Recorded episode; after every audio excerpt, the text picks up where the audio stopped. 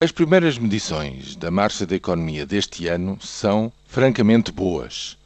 Surgiram ontem com os resultados ainda numa primeira medição provisória por parte do Instituto Nacional de Estatística e do Eurostat em relação ao primeiro trimestre deste ano.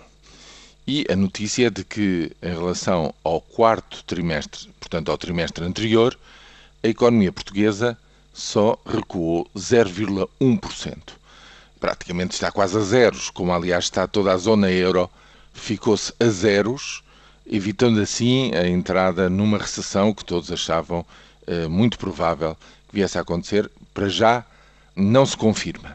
E este recuo de 0,1% é uma travagem importantíssima em relação ao ritmo de agravamento sucessivamente eh, maior que se tinha verificado no ano passado se continuar, eh, digamos, esta toada, isto significa que a queda do produto este ano pode ser bastante menor, ou pelo menos eh, de uma forma importante, não tão grande como aquela que eh, enfim, os organismos internacionais têm vindo a calcular na casa dos 3%.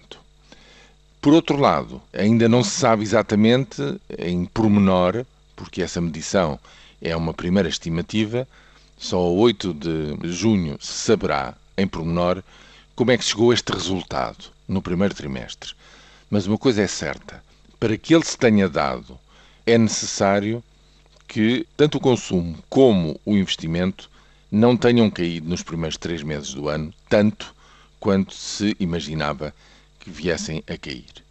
E eventualmente isso já terá a ver com os resultados que foram, entretanto, conhecidos do financiamento à economia, sobretudo no passado mês de março, depois da emissão de uh, um empréstimo a três anos, recordam-se já muito falado aqui, do Banco Central Europeu, que, digamos assim, inundou toda a zona euro com dinheiro fresco, barato e a três anos.